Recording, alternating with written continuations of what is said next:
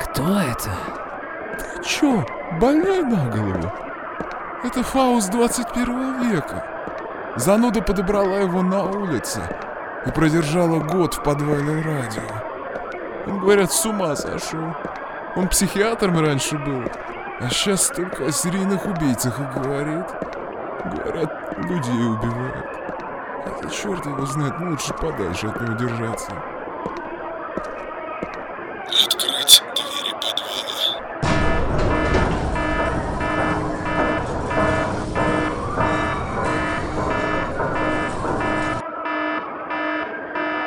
Что, сладенькие, начнем развлекаться.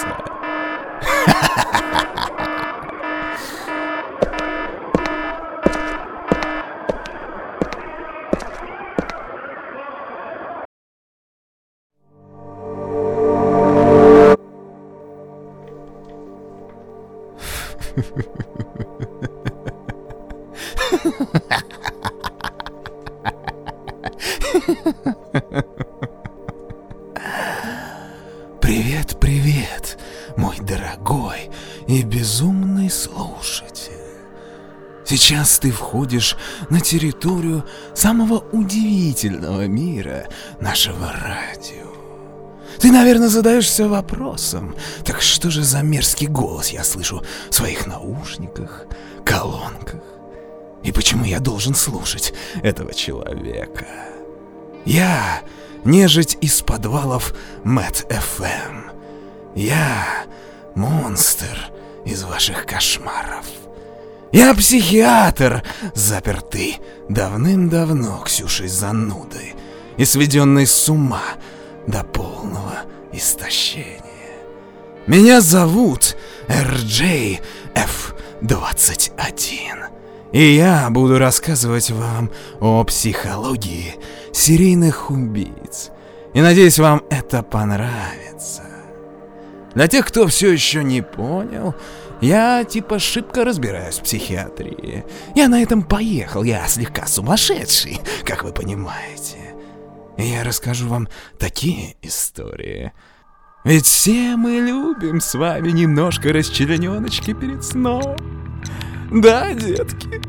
Мы все это любим. Наш мозг парадоксальным образом привлекают такие вещи.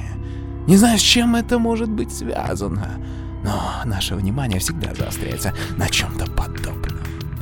Ну что, начнем, мои сладенькие? Сегодня я вам расскажу самую прекрасную, самую ужасную и кровавую историю родом из Германии. Итак, знакомьтесь, мой сегодняшний пациент Петер Куртон. Он появился на свет 26 мая 1883 года в пригороде Кёльна в Мюнхене, что в Германии. В семье, не отличающейся хорошими устоями. Его отец был хроническим алкоголиком, зачастую в период обострения этого неизлечимого заболевания принуждал жену к соителям перед детьми. Все 11 его детей, где Петер был старшим ребенком, постоянно за этим наблюдали. И, кстати, за любую провинность получали жестокое, телесное наказание. Папаша насиловал своих подрастающих дочерей, за что в итоге был арестован из-за кровосмешающихся связей, осужден и получил три года тюремного заключения. Маленький Петр с юного возраста, по примеру отца, домогался своих сестер. Точное оправдание его изощренному мировоззрению был случай, когда он осмелился отведать человеческой крови на вкус. В возрасте 9 лет он лишил головы нескольких белокурых голубей. Попробовал их кровь на вкус, испытав при этом наслаждение, сравнимое с сексом. в перспективе жаждал пережить это ощущение снова и снова и снова и снова. Ровно через год с двумя друзьями во время путешествия на плоту по Рейну Речушка такая в Германии. Они еще писали многие поэты, такие как Гёте. Так что же произошло на Рейне? Он осмелился утопить своего друга. Второй мальчик решил выручить товарища. Но в итоге Кюрген запихал их обоих под плот, и они утонули. В судебном заседании этот инцидент не признали убийством, а отклонили судом с формулировкой «Смертельный исход в итоге несчастного случая».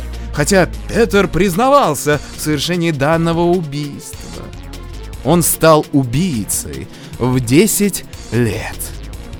Семейство Кюргенов уезжает из Мюнхена в Дюссельдорф когда Петеру исполняется 12 лет. В нем окончательно формируется извращенец. Давайте загибать пальцы. Он мастурбирует на сестер, на посторонних девушек, занимается скотоложеством, при этом пик удовольствия получает, заколов овцу во время соития с ней. Неоднократно убегает из лона семьи кочует с места на место, промышляет грабежами слабых девушек и женщин. Город Каблец недружелюбно встречает 16-летнего юношу. Градская проститутка преподает ему урок разврата, отличающийся от его сексуальных игр с животными. Он устраивается там на подработку, но, украв некую сумму наличных, сбегает. Полиция по горячим следам производит его арест, и он получает первый уголовный срок. На свободу он выходит в 1899 году, где получает известие о разводе родителей. Понимая, что сейчас у него в сущности нет семьи, он считает себя абсолютно свободным. В то же время он вступает в сексуальную связь с мазохистом. Нет, не тем мистером мазохистом.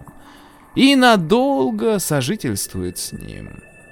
Но его личность постоянно жаждет насилия, которое пока не может найти выход. Но подождите, Скоро начнется веселье. Он нашел решение своих внутренних проблем с убийством, которое он совершил в 1900 году. Нападение он совершает в лесу, насилует и душит девушку, но тело не нашли. Поэтому предполагалось, что ребенок выжил и просто не решился вернуться домой. В этом же году суд приговаривает его за воровство. На два года лишения свободы. Но на свободу Кюрген выйдет и будет жить так же, как и жил, наслаждаясь каждой каплей ее крови. За совершение огромного количества поджогов и краж 1905 году он снова попадает на семилетнее заключение.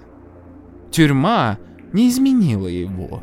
Там, в тюремной больнице, путем отравления он убивает нескольких заключенных. Даже там малыш умудрялся наслаждаться. Свобода вновь открывает свои двери перед ним в 1912 году. Практически сразу, не раздумывая, он насилует малышку.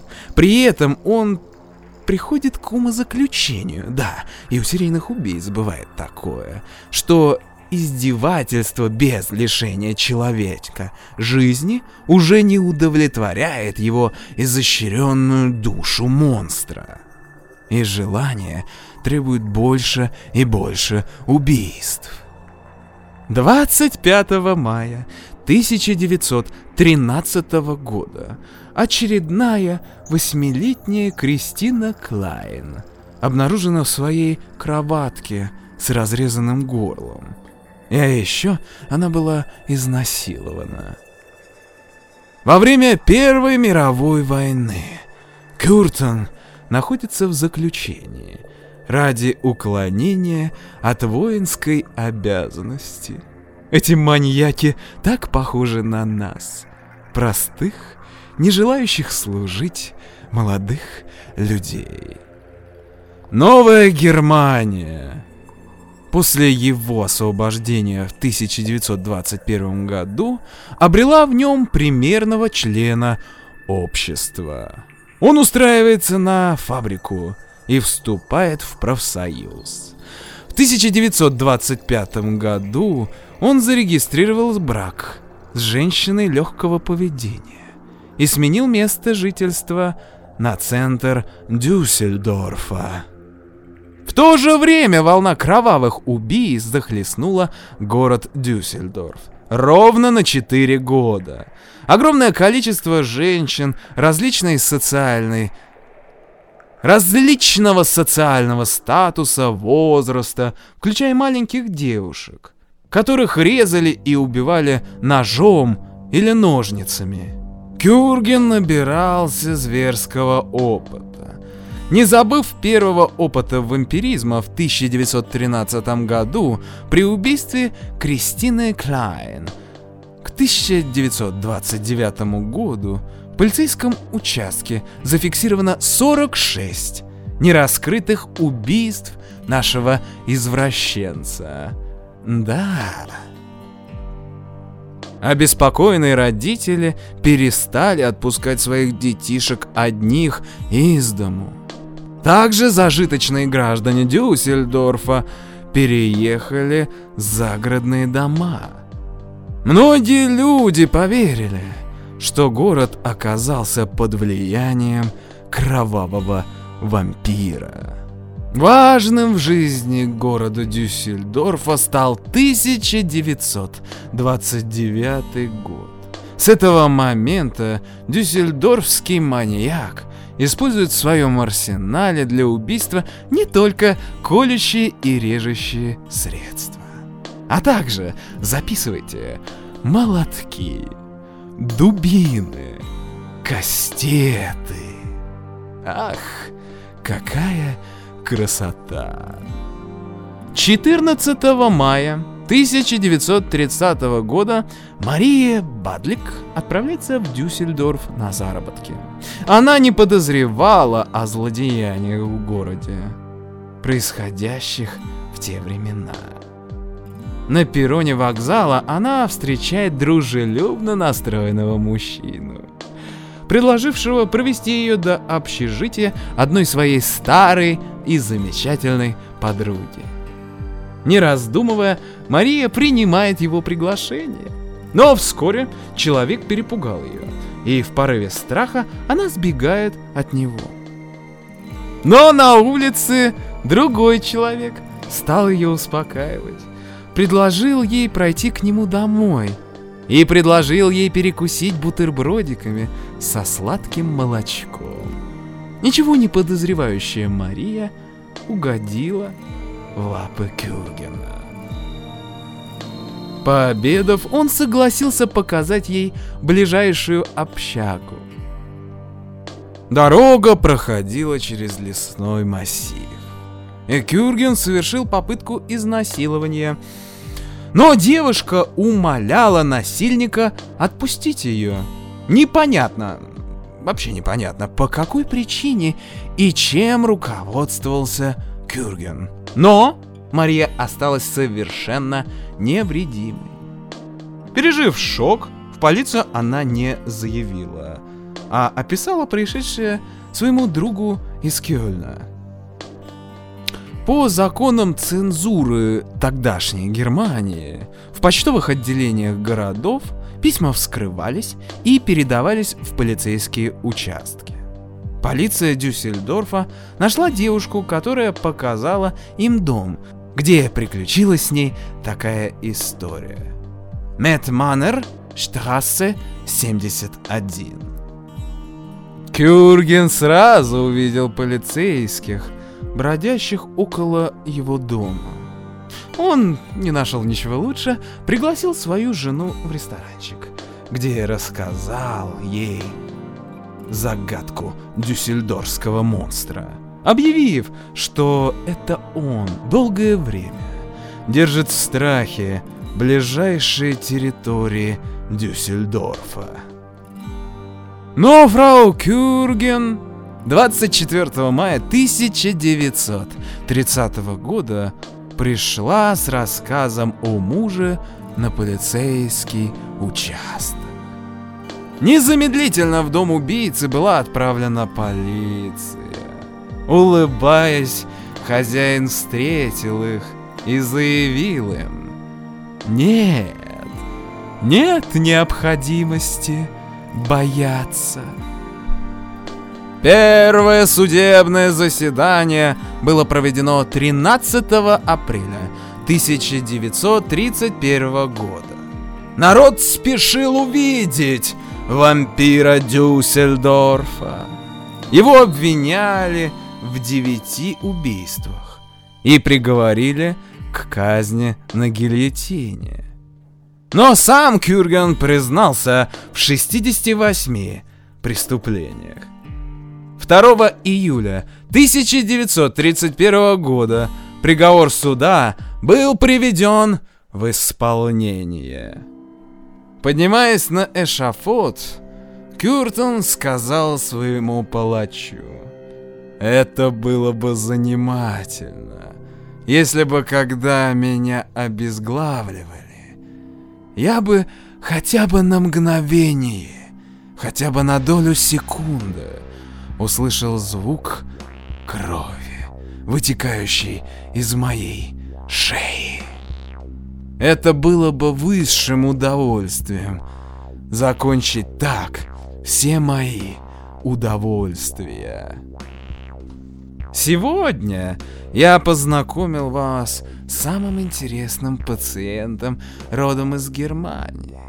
Потому что дальше преступления серийных убийц Германии очень сложно рассматривать, ибо преступления войны Третьего Рейха нельзя отнести к этому.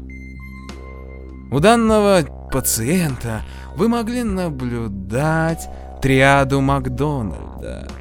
Зоосадизм, желание насиловать и убивать и мучить животных, пироманию, желание к поджигательству всего, что нас окружает.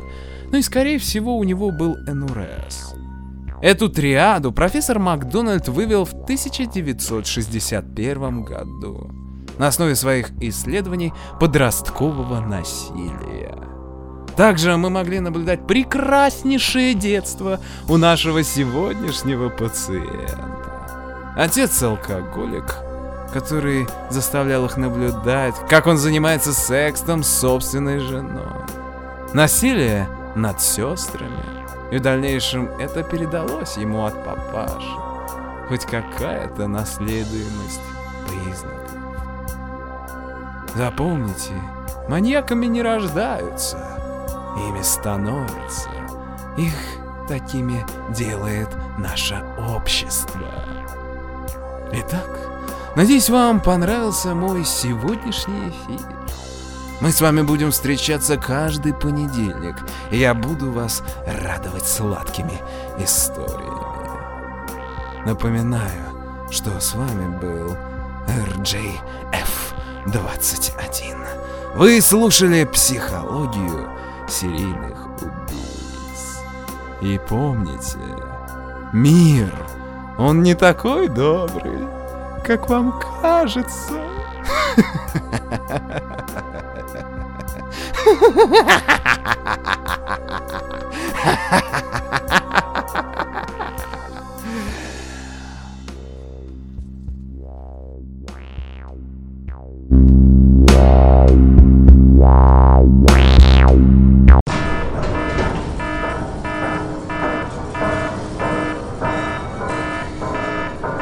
Запереть блок F-21.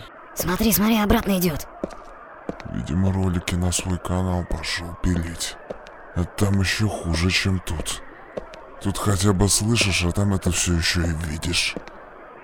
Мрак.